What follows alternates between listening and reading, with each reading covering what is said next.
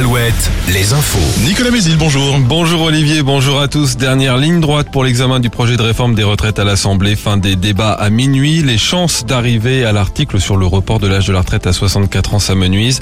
Il reste 3000 amendements à examiner avant d'y parvenir. Hier, la mobilisation était en recul pour la cinquième journée de manifestation. En Indre-et-Loire, une personne interpellée après une nouvelle tentative d'incendie à l'église de Ligueuil hier. Le feu a pris au niveau de l'hôtel, comme la dernière fois le 4 février. Il a été rapidement maîtrisé et les dégâts sont très limités.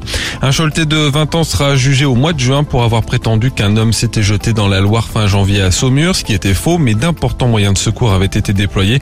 Contacté le lendemain par les policiers, il a proféré des menaces de mort à leur rencontre. Ce jeune sans domicile fixe n'a été interpellé qu'une dizaine de jours plus tard alors qu'il tentait de quitter un hôtel angevin sans payer.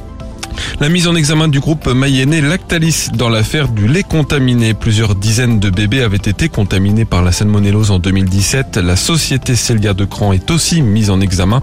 Les deux entreprises sont soupçonnées de tromperie aggravée, de blessures involontaires et d'inexécution de mesures de retrait et de rappel. Le foot, Nantes signe un bon résultat en 16e de finale hier soir aller de la Ligue, la Ligue Europa. Un match nul un partout en Italie contre la Juventus Turin. Match retour à la Beaujoire jeudi prochain. En national, un duel Orléans-Cholet. Ce soir, Châteauroux joue à l'extérieur à Bourg-en-Bresse. Le basket, la Coupe de France, c'est fini pour les Angevines, battues de 19 points hier soir contre Basketland. Euh, chez les hommes, retour ce week-end de la Leaders Cup. Cholet affronte Le Mans ce soir. En National 1, fin de la première phase ce vendredi. Tours se déplace à Tarbes, Chaland à Lorient et les Sables d'Olonne à Rennes, le leader. Et puis en handball, la suite de la 15e journée de Ligue féminine ce vendredi. Euh, Chambray joue ce soir à Mérignac.